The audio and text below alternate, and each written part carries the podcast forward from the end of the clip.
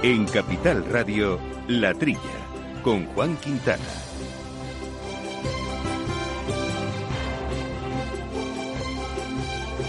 Muy buenos días, gente del campo. Buenos días, amigos del campo y de sus gentes. Bienvenidos una semana más en esta extraña normalidad en la que nos encontramos eh, todos nosotros, trabajando en nuestras casas. Y en fin, tampoco este programa lo es menos. Ya saben que estas últimas semanas estamos emitiéndolo desde los estudios, por supuesto, con el apoyo de Néstor Betancor, porque si no sería casi imposible pero tanto nuestros compañeros de micrófonos como nuestros invitados, como yo mismo, pues emitiendo desde nuestra casa con el apoyo de las nuevas tecnologías, que para eso las tenemos. Entre otros nos acompaña Jesús Moreno. Jesús, muy buenos días. Hola, buenos días desde mi casa, como, como, como todos vosotros. Cómodamente, cómodamente viviendo esta situación y con ganas también de que termine, ¿no?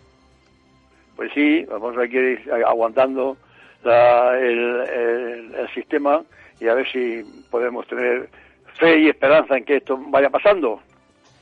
Pues sí, porque además eh, nosotros nos encontramos en un sector, como bien saben nuestros oyentes, que es estratégico, que no para su actividad porque es necesario para poder eh, mantener eh, toda la cadena alimentaria y que llegue a nuestras familias, que, de, que estemos eh, confinados, por supuesto, tenemos que hacer, que hacer el consumo. Y vamos a hablar de distintos asuntos. Esta semana, por supuesto, también el, el COVID-19, el coronavirus, va a estar un poco embebido en todos los asuntos que vamos a tratar, pero, a tratar, pero no todos van a ser de este asunto. El primero sí, porque, por ejemplo, con Gabriel Trenzado, director de los servicios técnicos de cooperativas agroalimentarias de España, eh, vamos eh, a comentar eh, los acuerdos del Ministerio y, los planteamientos ministeriales que han calculado que se necesitará del orden de 100.000 a 150.000 temporeros en plena crisis del coronavirus, lo cual, como se podrán imaginar nuestros oyentes, es un gran problema dada la limitación de movimiento. ¿Cómo va a afectar a muchos de nuestros sectores y, y sus sectores? Y estoy pensando ya en los frutos rojos en Huelva, la fresa, la fruta dulce en breve y ya prácticamente solapándose. En fin, campañas que necesitan mucha mano de obra externa. Pues nos va a contar, como decíamos, eh, don Gabriel eh, Trenzado. Y hay sectores, eh, he dicho al principio, hemos comentado que el sector agrario sigue vivo, sigue trabajando intensamente, pero hay algunos que están sufriendo especialmente la crisis del coronavirus. ¿Por qué? Pues porque son productos que una buena parte está destinado al canal de la restauración y entonces estos sí que se han visto afectados. Por ejemplo, creemos que es así, así nos lo va a confirmar o no, eh, el hechazo de Castilla y León, entre otros muchos. Eh, José Luis Fraile Vascones es presidente de la IGP y nos explicará si, les está afectando y de qué manera. Veremos luego a lo, largo del programa que también hay mucho producto de huerta que está sufriendo en toda la zona también eh, valenciana. Y para terminar, pues siempre nos un placer y una alegría conocer el nacimiento de organizaciones que pongan en valor el sector. Y hoy vamos a traer los micrófonos aquí de la Trilla en Capital Radio, la Fundación Ingenio. Está promovida por un número importante de agricultores, además en campo de Cartagena. Eh, ¿Qué persigue esta fundación? ¿Por qué en concreto en esta zona? Bueno, pues es lo que nos va a contar eh, su directora, que es Natalia Corbalal. Bueno, estos y otros asuntos que vamos a ir poco a poco eh, desbrozando. Eh, ya saben nuestro correo electrónico, la trilla arroba capitalradio.es, la trilla arroba capitalradio.es, y que nos pueden y nos deben seguir en nuestra cuenta de Twitter. Tomen nota en arroba la trilla debates.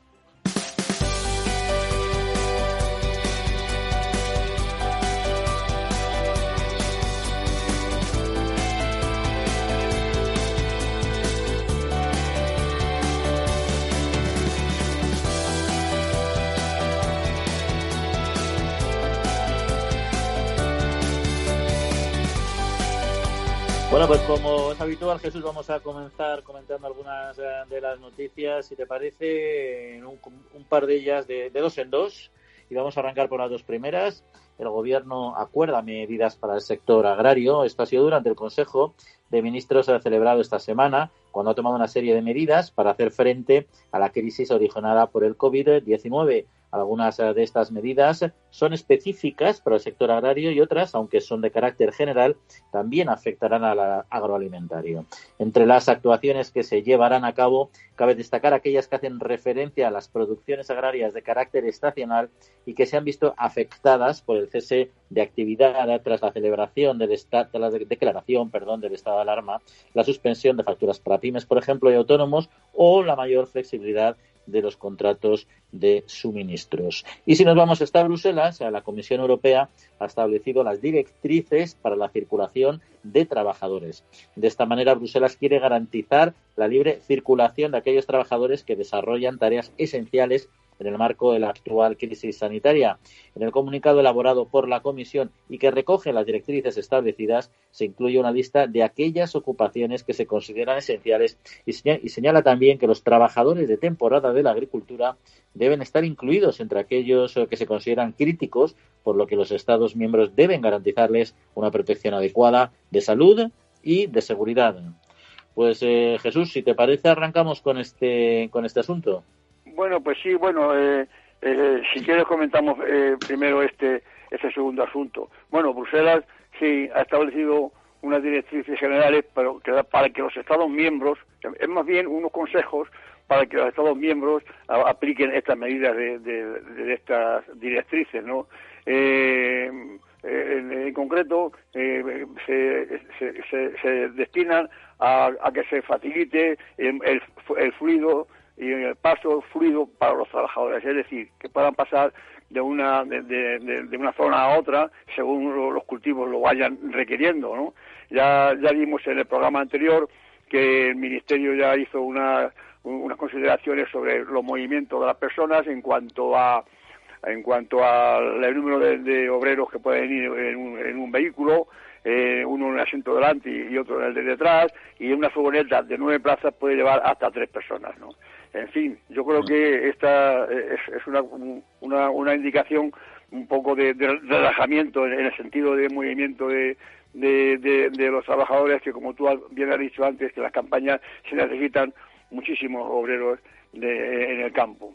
En cuanto a la primera noticia que, que ha referido Juan, esto de que nuestro gobierno ha, acordado una serie de medidas. Bueno, la, la, lista es extensa, pero a mí se me antoja que no, que no son, vamos, que, de efectividad económica no, no creo yo que, tenga mucha. Es que, las juntas las juntas generales de los organismos, llámese consejos rectores de las cooperativas, que se puedan realizar por videoconferencia.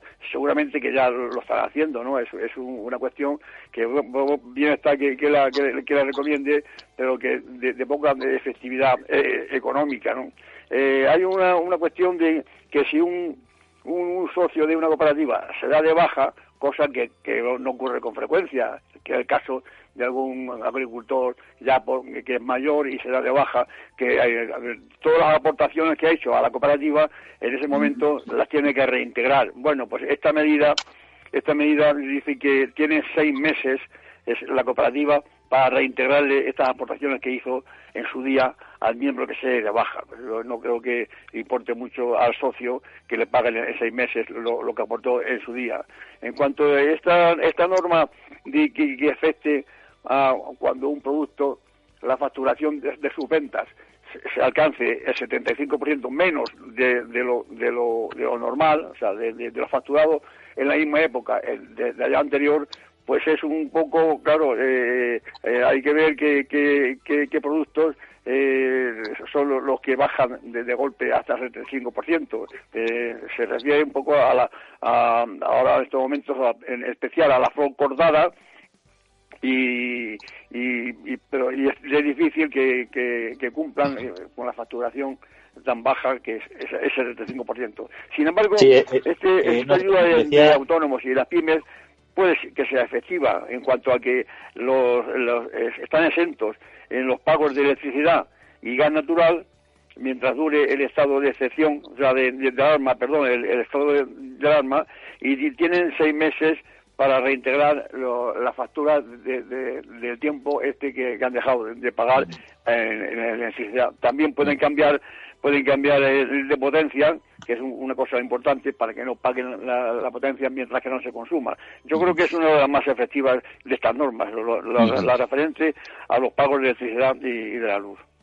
De todos modos, eh, Jesús, la baja del 75% es cierto que a partir de ahí se pueden, pueden ser beneficiarios de determinadas medidas, pero no lo es menos que cuando ya has perdido un 75% de la facturación, desde luego esos meses ya los tienes, eh, los tienes fundidos, ¿no? Lo que hay que ver es, si un sector como el de la flor cortada, por ejemplo, que no es de alimentación, pero que efectivamente eh, han paralizado completamente las ventas, sobre todo en esta época que primaveral en la que ya la gente empieza a adquirir en mucho más volumen esta, este producto, pues hasta qué punto van a poder aguantar estos meses críticos en un momento álgido de su, de su mercado. ¿no?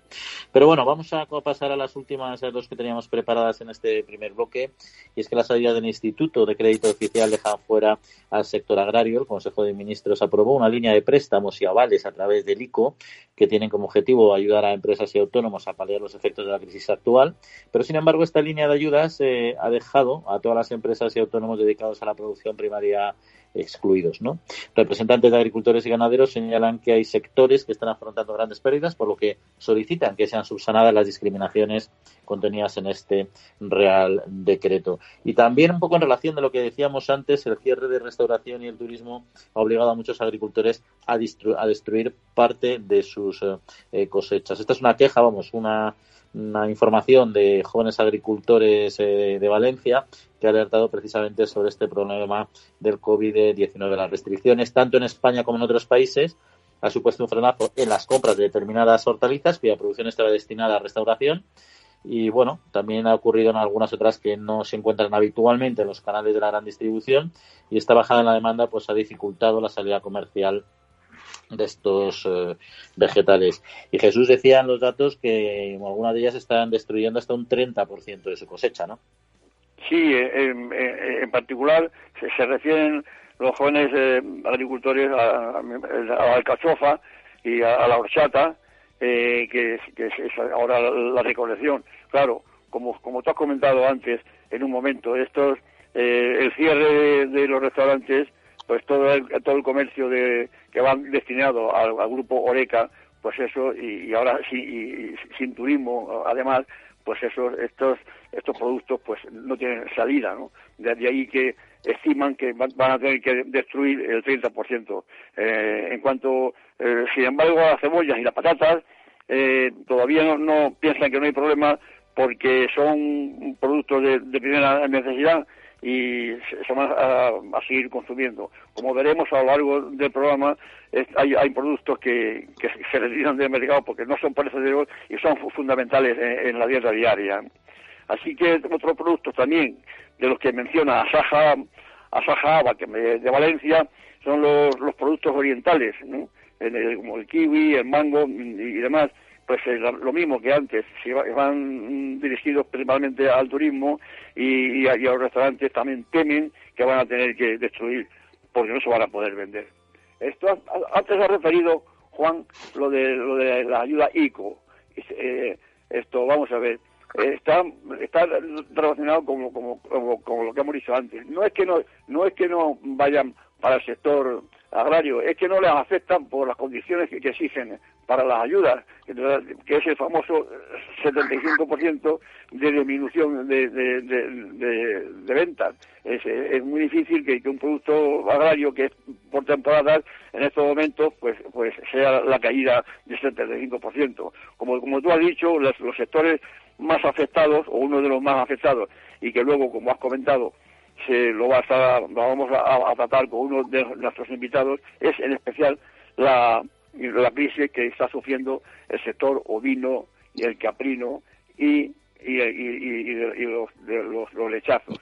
Efectivamente, el, el, lechazo, los cochinillos y, el caprino se, se, venden principalmente en la, restauración, con lo cual ahora mismo tienen una crisis importante porque están acumulando animales en la granja sin saber qué hacer con ellos. Luego, después, si te parece con nuestro invitado, vamos a comentar a ver si hay alguna salida especial para estos productos. De, manera Perfecto, Jesús. pues luego vamos a. luego hablamos ya con nuestro invitado, Jesús, porque está aquí es el primer análisis de noticias y en unos instantes entramos a fondo con el primer tema de actualidad. 6 de la mañana, nadie más en el campo. Pero sé que para tramitar la PAC no estoy solo. Con mil oficinas de Agrobank y más de 3.000 profesionales agrarios, CaixaBank está contigo día a día haciendo todos los trámites de la PAC y anticipándotela cuando lo necesites. Y además, solo por domiciliarla, te llevas una práctica mochila nevera. Agrobank, pasión por el mundo agro.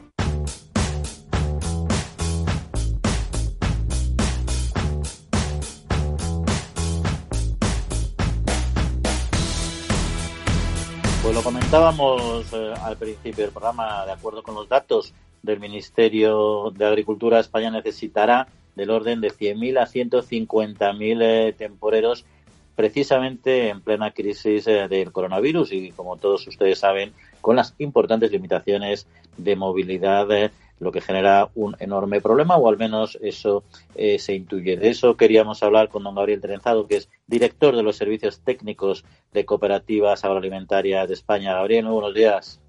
Hola, buenos días. Bueno, coinciden, en, coinciden cooperativas agroalimentarias, comparten estos datos de, y, esta preocupación por parte del Ministerio.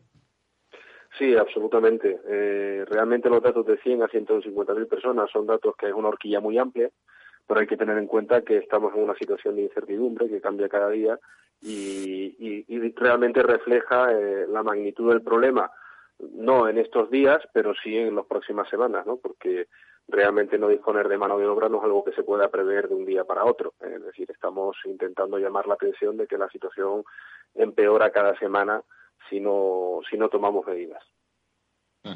¿Y a qué cultivos eh, principalmente podría afectar o, está afectando en el momento actual?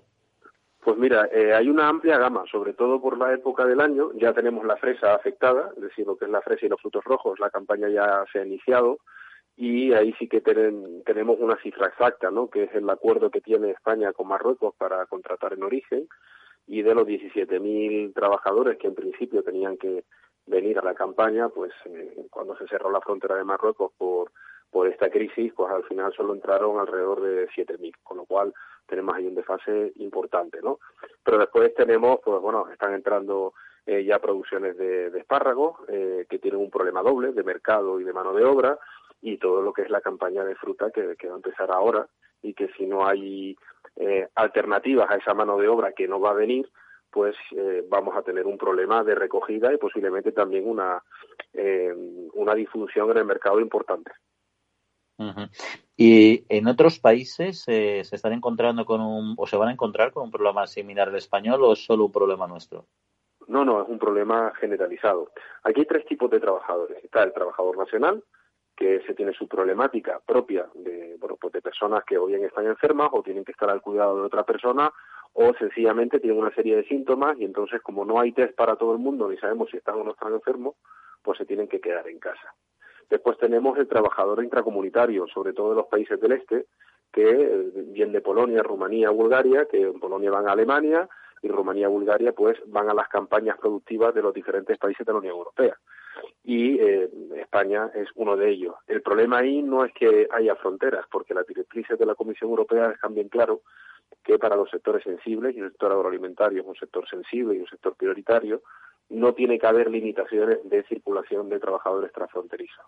El problema viene porque hombre, la logística se complica. La logística de un autobús, de aviones, de seguridad, pues eh, hace que, y del propio mismo del trabajador, hace que ya tengamos noticias que muchas cuadrillas que vienen todos los años, pues o no vengan o no están dispuestas a venir. Y después está el problema del trabajador extracomunitario, que eso ya eh, evidentemente ya no solo depende no depende de España y de la Unión Europea, sino depende de los propios países que no dejan salir a sus nacionales a trabajar, a pesar de que haya un contrato por escrito. Todo esto sumado pues genera un gran problema, ¿eh? como genera un gran problema que hemos cifrado como el Ministerio en esa gran cifra acumulada eh, de, de 100 a 150 mil trabajadores, porque bueno, hay mucha incertidumbre de lo que va a pasar, pero sabemos que el daño está ahí.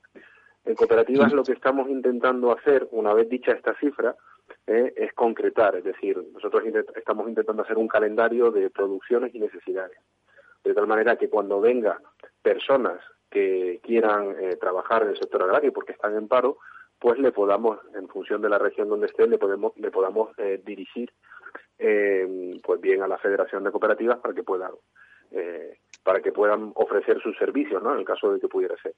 Y por otro lado, pues también pedimos al Ministerio una serie de, medidas extraordinarias, pues para facilitar que estas personas que estén en paro o que tengan, que, estén sufriendo un ERTE, pues no tengan impedimento en poder trabajar en el campo sin perder sus prestaciones. ¿eh?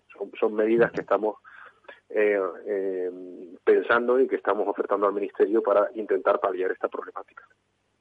Y me mencionaba el caso en concreto de los frutos rojos, de la fresa, por ejemplo. Eh, yo supongo que cuando se aplicaron ya las restricciones al movimiento de personas, la campaña de fresa ya había arrancado, eh, con lo cual eh, yo no sé si ha servido un poco de experiencia o, cómo en este sector, por ejemplo, se ha podido paliar este, este problema ya sobre la marcha, porque les ha pillado en plena, en plena necesidad de mano de obra. Claro, es que se cuenta que eh, comentar los problemas es sencillo, pero eh, es paradójico a cualquiera que se le explica, bueno, ¿cómo va a faltar mano de obra si ayer supimos los datos del paro y habían 800.000 personas que se han venido a la calle? Lo que pasa es que eso, eh, las personas que se quedan en paro no están en los lugares de producción. No sé, es un tema estructural y, y, y en el tema de la fresa, eh, las campañas empiezan a un determinado ritmo, pero conforme va avanzando en una campaña de fruta, que además suelen ser campañas muy cortas, donde eh, los problemas de mano de obra o de falta de recogida enseguida afectan en la siguiente semana, vamos llegando a los picos de producción y el problema se va agrandando. Es cierto que además en el tema de la fresa pues eh, y de los frutos rojos, pues esto se acumula también un problema de, de, mercado, de logística, que es una situación absolutamente nueva. Pero lo, lo fundamental es que eh, si no hay personas para, para trabajar y hacer la recolección de frutos, pues gran parte de la producción se puede quedar en campo, ahondando el problema económico. ¿eh? Ya no solo porque hay unas cotizaciones más o menores, sino porque sencillamente ni siquiera estás en el mercado para poder jugar, con lo cual el coste es mayor. Pero no va a haber excepciones, porque claro, son sectores que si pierdes eh, el momento pierdes la campaña, ¿no? O sea, el gobierno no está planteando excepciones para que puedan precisamente moverse de otros sectores eh, en el momento actual o se está siendo inflexible en ese asunto?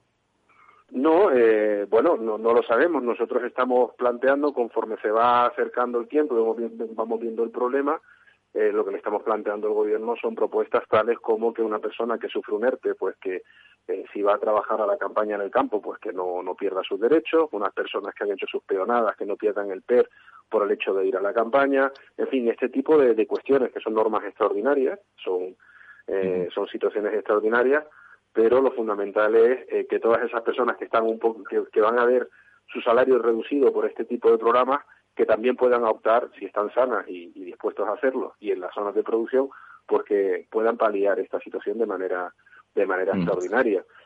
Son eh, es que esta situación realmente eh, no tiene ningún tipo de analogía es absolutamente novedosa y estamos eh, paliando la situación y dando ideas continuamente con el ministerio pero nosotros entendemos que mm, puede solucionar parte del problema pero también tiene que tenemos que ser muy coordinados y sobre todo adaptando las campañas a las necesidades Mm. Don Gabriel Trenzado, director de los servicios técnicos de cooperativas agroalimentarias de España. Pues muchas gracias eh, por estar con nosotros y un saludo.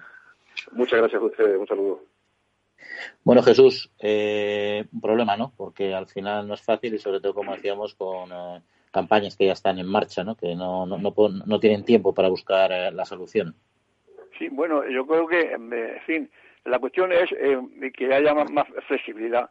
Yo iba a preguntar a nuestro invitado, estos problemas que han resuelto con la, con, la, con la fresa, eso, esos obreros, en vez de, si ya, ya con ellos el acuerdo, en vez de volverse otra vez a Marruecos después de la campaña de la fresa, a lo mejor les puede interesar seguir en España en, en otro sector eh, no sé cómo decirte, o sea, que, cambiándole, aunque cambien de, de, zona, que es una también de las soluciones que se están proponiendo, que haya flexibilidad de viajar de una zona a otra, ¿no? Eh, eh, en ese sentido, pues vamos a ver, eh, ahora cuando referente a la vendimia, que ya, hay anuncios de que de algunos bodegueros, algunos viticultores que piensan que van a, como siga así el problema, van a tener que dejar la uva allí. Pues toda la vida se ha vendimiado con gente de, fuera, o sea, de fuera de, del lugar, quiero decir, se, han desplazado de, de otras zonas. Yo ahora mismo me, estoy acordando de que a Francia, a Francia eh, eh salen eh, mm, para, para vendimiar todos los años, pues, pues eh, unos 20.000 personas. como ha dicho antes nuestro invitado, si no hay, si no quieren eh, hacer el viaje o, temen en Francia que, esos vendinadores también les puede perjudicar a ellos en cuestión de contaminación, tienen que quedarse aquí. O sea, yo creo que es un poco de, de, de, hacer una, una relación de la gente con la que contamos y, y a dar unas ayudas especiales, específicas para, para, para este caso, en cuestión de, de, de, los, de los gestos, del PER y demás, unas ayudas especiales para que puedan moverse de una zona a otra. pues ahí está. Pues seguimos ahí hablando, Jesús, eh, y les recuerdo que están ustedes escuchando la trilla de Capital Radio. El Foro Interalimentario trabaja por conseguir los mejores productos con la máxima calidad a los mejores precios, velando por garantizar la seguridad de la cadena alimentaria sostenible desde su origen hasta que los productos llegan al consumidor. Para ello cuenta con el compromiso de las empresas que lo integran, que apuestan por la seguridad, la calidad, la investigación, la innovación y la justa retribución de todos los agentes de la cadena.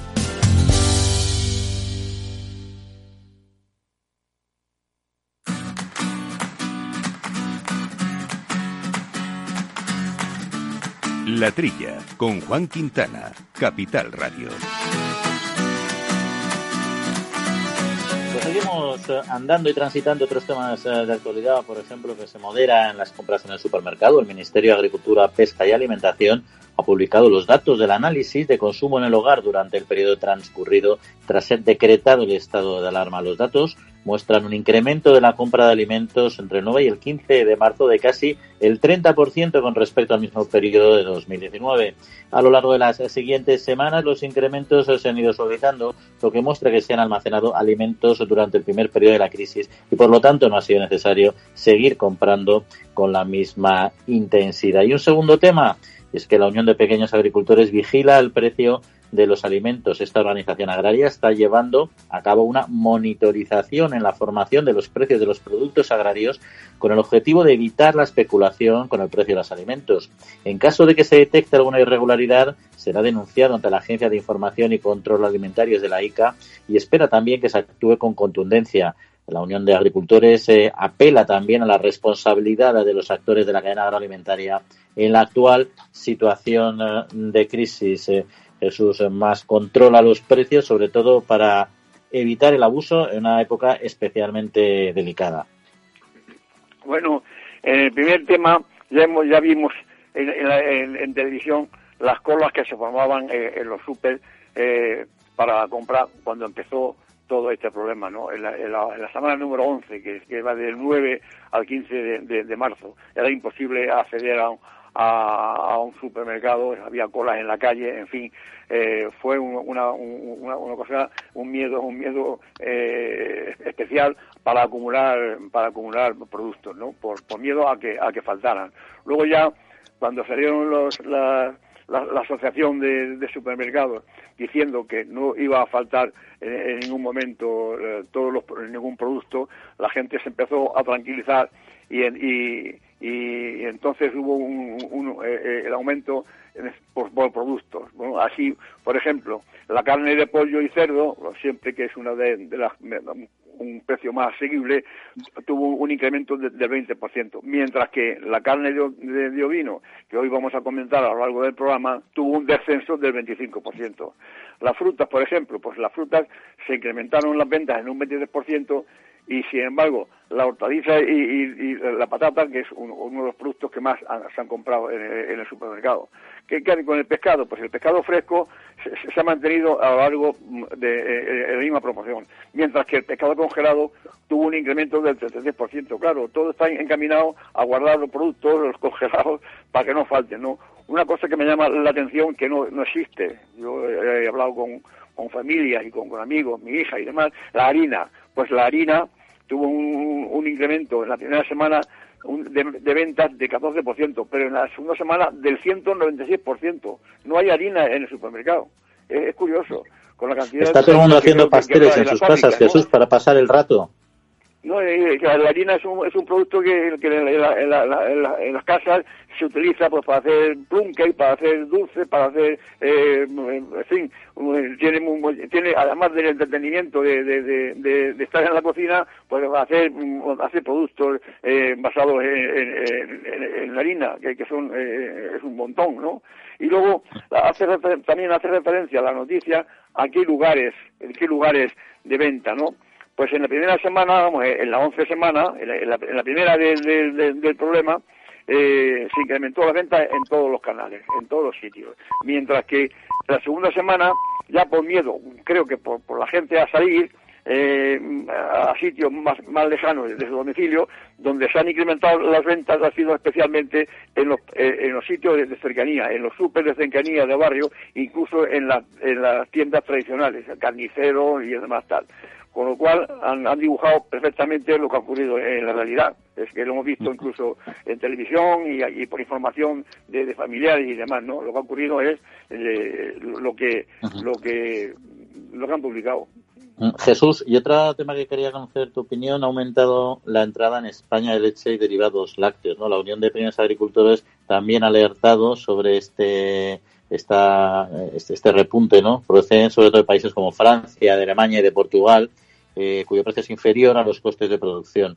La Asociación Agraria ha solicitado a las administraciones competentes que, bueno, pues primero que extremen la vigilancia, ya que el incremento de la demanda que se está produciendo debido a la crisis eh, del coronavirus podría estar siendo utilizada por los países con excedentes en su producción, pues un poco para, para aumentar y para, y para sacar sus excedentes y aumentar sus exportaciones. Bueno, desde luego hay que ver, hay, hay que ver las noticias cómo circulan y hay que ver eh, los sectores y, la gente cómo cómo están atentos a, cualquier circunstancia que les puede o que les pueda favorecer. En concreto, eh, como, como, denuncia la Unión de Pequeños Agricultores, han contado, claro, tendrán, tienen sus vigilantes, eh, han contado 30 cisternas diarias que entran, como tú has dicho, de, de, Francia y, Portugal con, con leche, alrededor de un millón de litros diarios. Claro, ellos son países excedentarios y aquí el precio de, nuestra leche pues se ha hundido se ha hundido. Es que está entrando leche por lo visto a 0,14 eh, céntimos eh, eh, el litro de, estos países. Antes de, tirarla dicen bueno pues a España con, la leche. Más vale 0,14 que, que nada, ¿no? Y es, increíble, porque como sabes aquí la leche está por los, los 30 y tantos céntimos hacia los 40 céntimos hay una distancia tremenda, vamos. ¿Qué es lo que piden las, asociaciones? UPA y, bueno, UPA y todo, ¿no? Que actúe la ICA, tú fíjate, el trabajo que se le presenta especial a la ICA, ¿no? la Agencia de, Información y Control de, los Alimentos, pues que, que en Extremadura en concreto, que, que empiece a actuar porque por lo visto ya está actuando en, otros sitios, por ejemplo en Murcia, ¿no?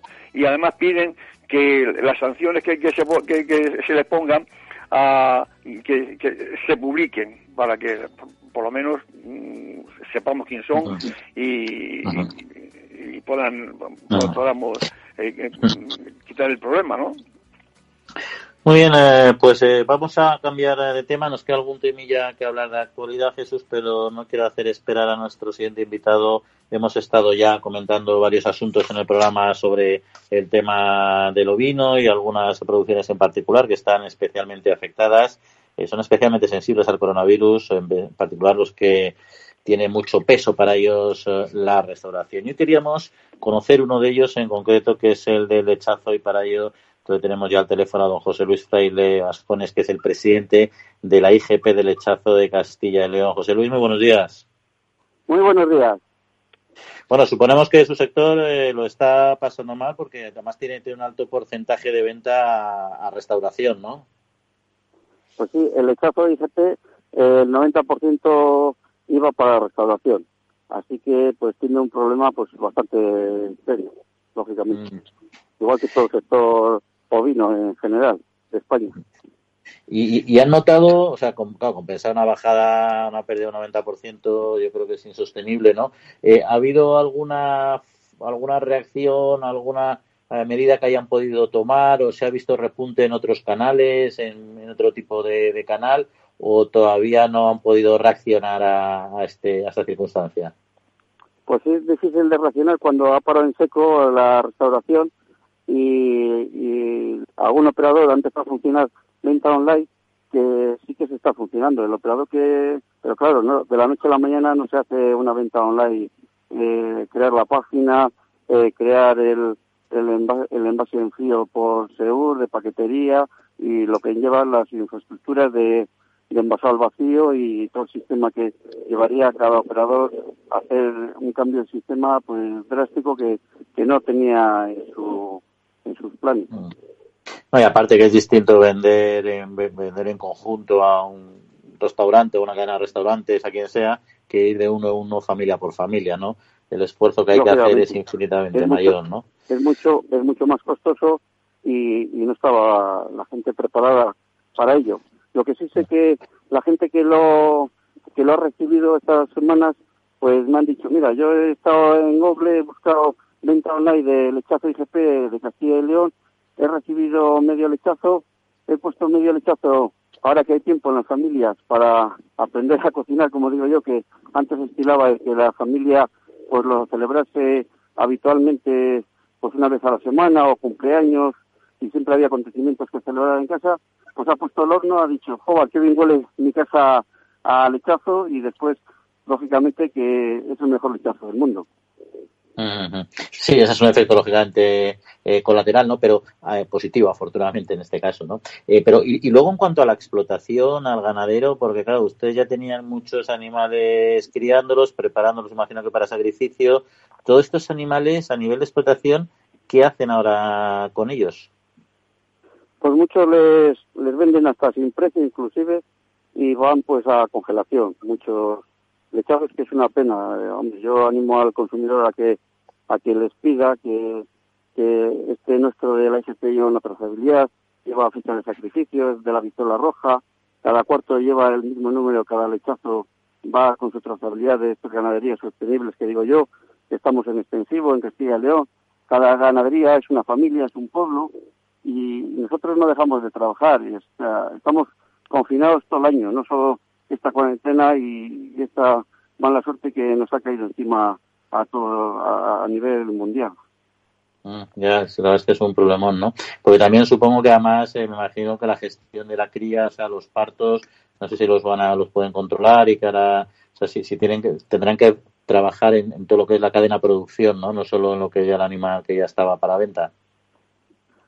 Pues eh, esto es una fábrica que, que no se programa de un día para otro. Esto eh, anualmente pues tienes un sistema de trabajo, haces tus parideras para que el, nuestro lechazo salga en casi todas las épocas del año y lógicamente pues ahora había pues tampoco había gran, gran producción. Los lechazos sí que eh, tenían un precio bastante barato porque una vez que pasa Navidad cae en picado eh, el producto pero bueno, eh, pues más o menos pues eh, cubríamos los gastos, pero con, de esta forma pues muchos, ganaderos están con un desánimo terrible, lógicamente.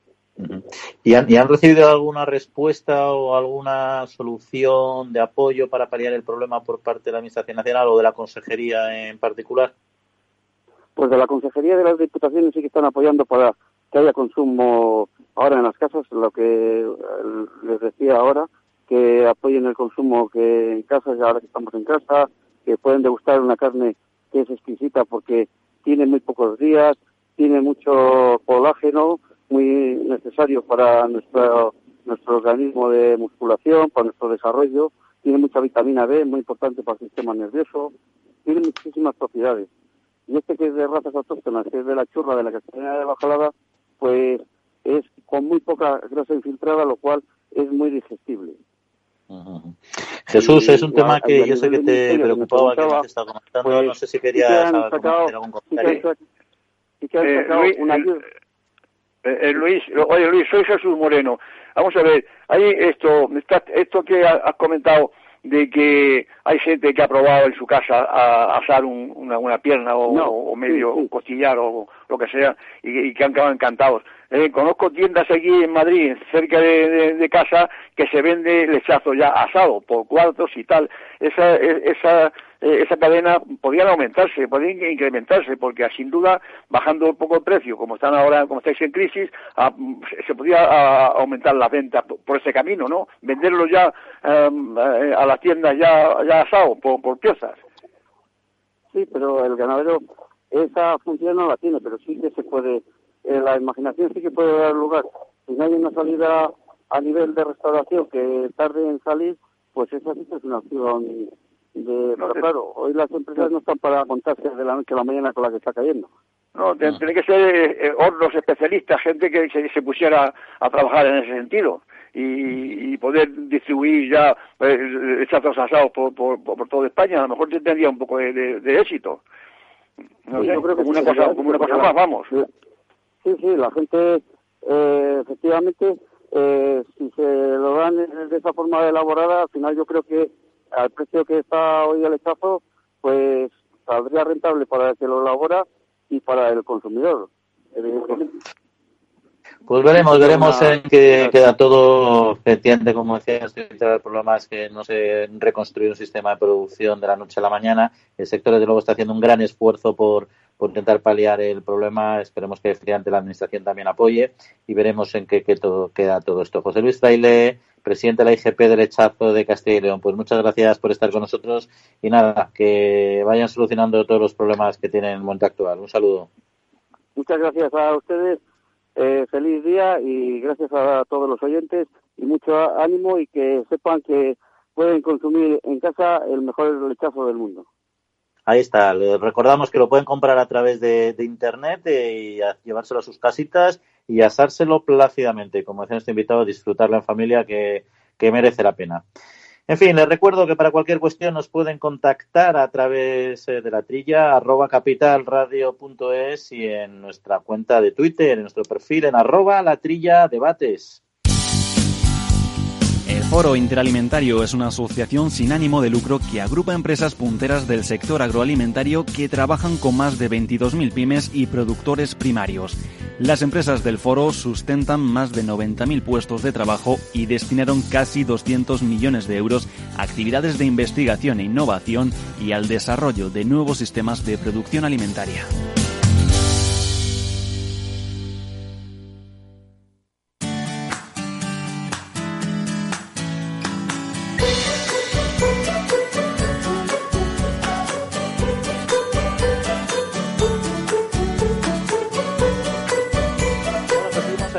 Hablando de campo en la de Capital Radio y algunas otras noticias en formato más breve. Por ejemplo, que Interporc, la interprofesional del porcino de capa blanca, ha lanzado la campaña Los colores de lo bueno, que busca generar 238 millones de impactos en su target principal, mujeres y hombres con papel de compradores de carne en el hogar. En la nueva campaña de televisión de la interprofesional consta de anuncios de 10 y 20 segundos que se están ya emitiendo en las principales cadenas nacionales y temáticas. Eh, de pago. Y cambiando de sector ante las presiones para lograr una agricultura más ecológica, el director general de la Asociación Empresarial para la Protección de las Plantas AEPLA, Carlos Palomar, pide más tiempo para desarrollar fitosanitarios biológicos y una regulación que favorezca el acceso a la innovación. Esto no quiere decir que no se hagan en una fábrica, sino que se utilizan determinados microorganismos en una botella que son estables para poder utilizarlos como insecticida y fungicida. Y no dejamos el sector de los fitosanitarios porque, como muestra de agradecimiento al sector agrario, el sistema de recogida de envases agrarios SIGFITO ha puesto en marcha la campaña Operación Reciclaje.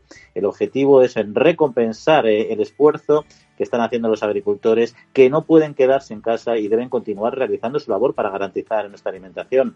Ahora con la crisis del COVID-19 hay que apoyar más que nunca a la agricultura y la manera que se tiene de hacerlo es premiando el esfuerzo de todos los, que, de todos los puntos de recogida y de los agricultores que reciclan. Y también desde el sector cárnico, la interprofesional de la carne de vacuno, Provacuno, ha dado las gracias a todos los ganadores y personas que trabajan en el sector, que siguen eh, sin descanso para que toda la población esté alimentada pese a estos difíciles momentos. Algo parecido, el Foro Interalimentario, en esta línea de reconocimientos, ha puesto de manifiesto toda su admiración y orgullo hacia la cadena agroalimentaria, subrayando que a día de hoy todos sus escalones están más unidos que nunca para alimentarnos. Y finalizamos este pequeño bloque de noticias con el seguro agrario y es que desde que se decretó el estado de alarma Agroseguro continúa trabajando por procedimientos telemáticos y conserva intacta eh, su capacidad para la atención a los clientes, tanto en la gestión de la contratación como en la tramitación de los siniestros y el pago de las indemnizaciones, habiéndose pagado en estas tres semanas ya 36 millones de euros. Por ello, de cara a la planificación de las tasaciones, es importante que los agricultores remitan los partes de siniestros tan pronto como constaten los daños eh, en las parcelas. Eh, y Jesús, eh, cambiando de tema, tenía un asunto que nos habíamos quedado antes pendiente de comentar, que es la flexibilización de los controles sobre animales, plantas, piensos y alimentos que ha hecho Bruselas. ¿no? Yo creo que la Comisión ahí lo que pretende es ayudar a prevenir la propagación del COVID-19 a través de las personas que llevan a cabo el control de movimientos de plantas y animales. Y bueno, cabe destacar entre estas medidas de flexibilización la limitación de las reuniones físicas con los operadores, como en todos los sectores, la presentación electrónica también de los certificados en los controles fronterizos o la posibilidad de utilizar determinados laboratorios específicos cuando no estén disponibles los que son eh, normalmente disponibles.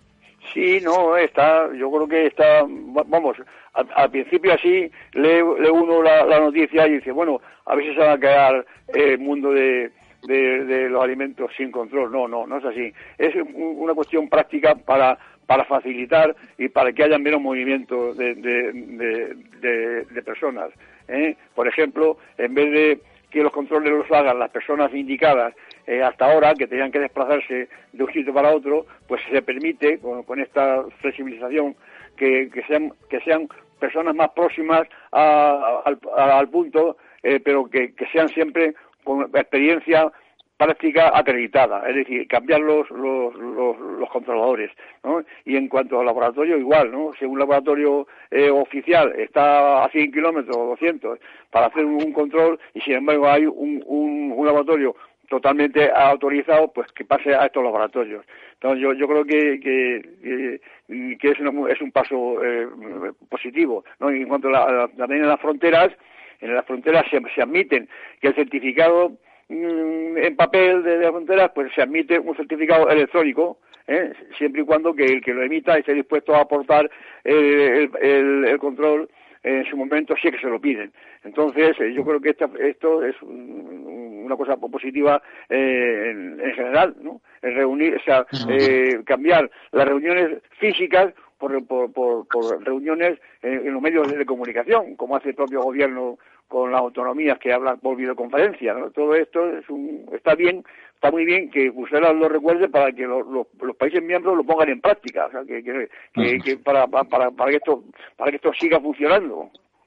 Pues vamos a seguir nosotros funcionando también porque no queríamos hacer esperar a nuestra última invitada eh, del día de hoy porque para nosotros siempre es una alegría pues conocer el nacimiento de organizaciones que pongan en valor al sector. Y hoy es en concreto el caso que queríamos presentarles, que es el de la Fundación Ingenio. Natalia Corbalán es la directora de esta fundación. Natalia, muy buenos días y bienvenida.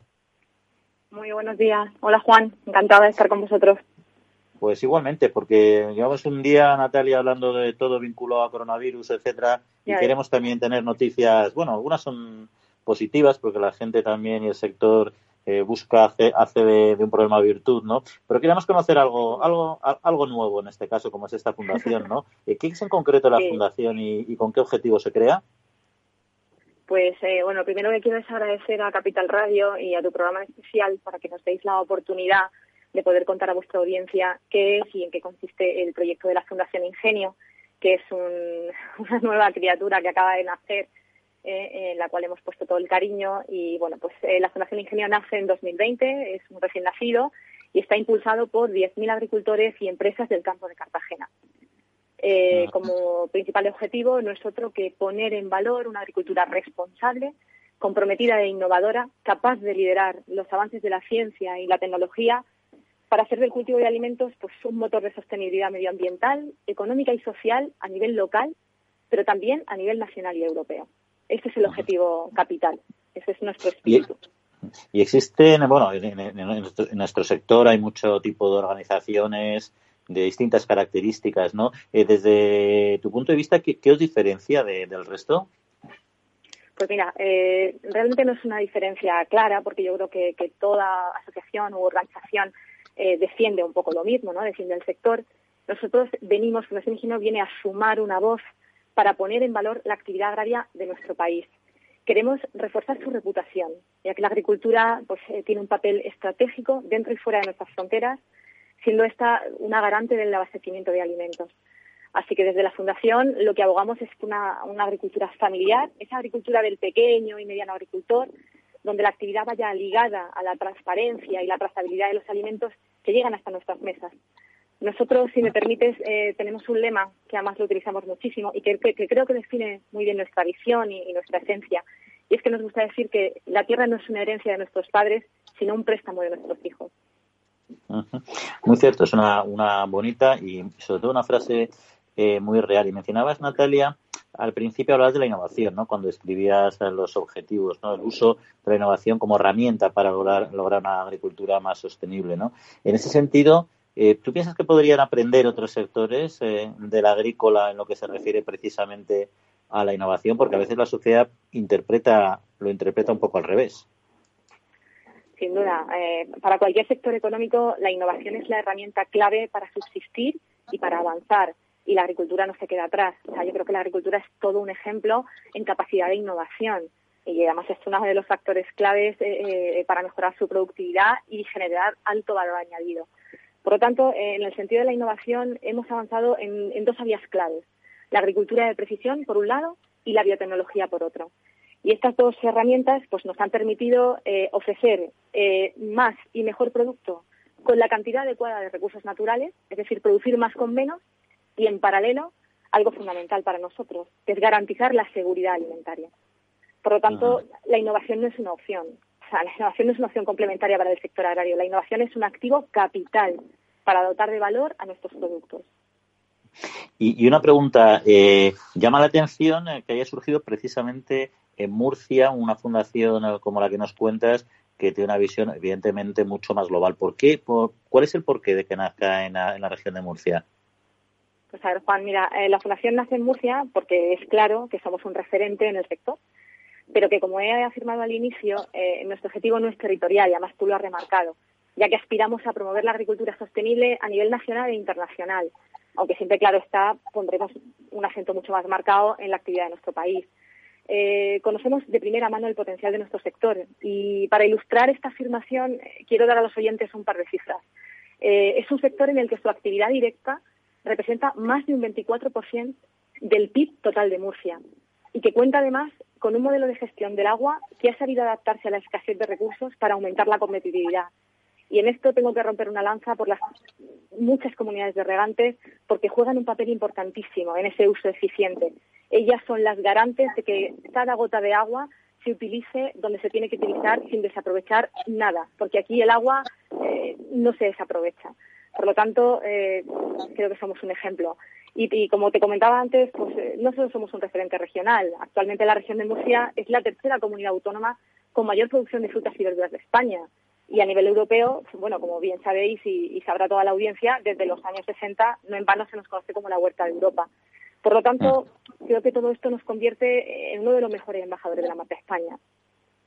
Pues ahí está uno de los grandes centros productores de, eh, de horticultura de toda, de, toda Europa. Y, y, en todo caso, ahora cambiando de tema, Natalia, estamos en esa alerta, esa triste alerta sanitaria. Parece que, que ha habido un repunte importante de la visibilidad de la labor que hacen nuestros agricultores. Llevo, un repunte previo a la crisis porque coincidió, recordar a nuestros oyentes, con todas las movilizaciones en el campo para reclamar determinadas eh, condiciones, mejorar las condiciones, sobre todo en temas de precios, etcétera. Pero ahora con el COVID-19 ha habido una visibilidad todavía todavía mayor, ¿no? ¿Qué, qué, opina de este, de, este contexto? Sí, desde luego es innegable que, que en el actual estado de alarma pues, la agricultura ha ganado visibilidad, ¿no? Bueno, en realidad ha ganado la visibilidad que se merece. Realmente es así. Y si tenemos en cuenta pues la situación global, eh, ha quedado muy patente para el gran público, para la sociedad en general, que el agrario es un sector estratégico en, en cualquier país del mundo. Y ha puesto de manifiesto pues que, que no solo somos un motor socioeconómico y de empleo, sino que también cubrimos una necesidad fundamental del ser humano, que no es otra que la de alimentarse. Por lo tanto, eh, hemos vivido un pico de demanda sin precedentes, ha sido superior al 135%, el cual, pues gracias a Dios, ya está normalizado, precisamente debido a que la población pues, ha comprobado que, la solvencia nuestra para garantizar el abastecimiento eh, la han tenido. ¿eh? Por lo tanto, pues me atrevo a, afirmar que sin duda, duda, sin lugar a dudas estamos siendo un activo clave en esta crisis. Eh, y ustedes hablan de la demanda de alimentos como fundación, ¿no? ¿Crees que la producción agrícola actual podría hacer frente a la demanda en caso de que tuvieran que cesar las importaciones de este tipo de productos, por ejemplo?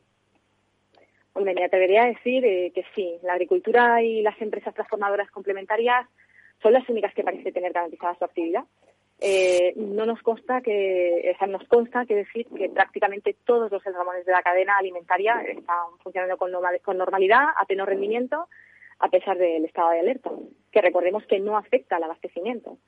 Así que lo único que se ha visto un poquito afectado, pues sí que ha sido las prácticas, es decir, el transporte a los trabajadores y, y la adaptación de las medidas de seguridad acordes al, al decreto de, de, alarma, que obviamente ha tenido que reforzar todo el tema de seguridad y salud, pero me consta que han trabajado las empresas día y noche para conseguir equipos, mascarillas, guantes.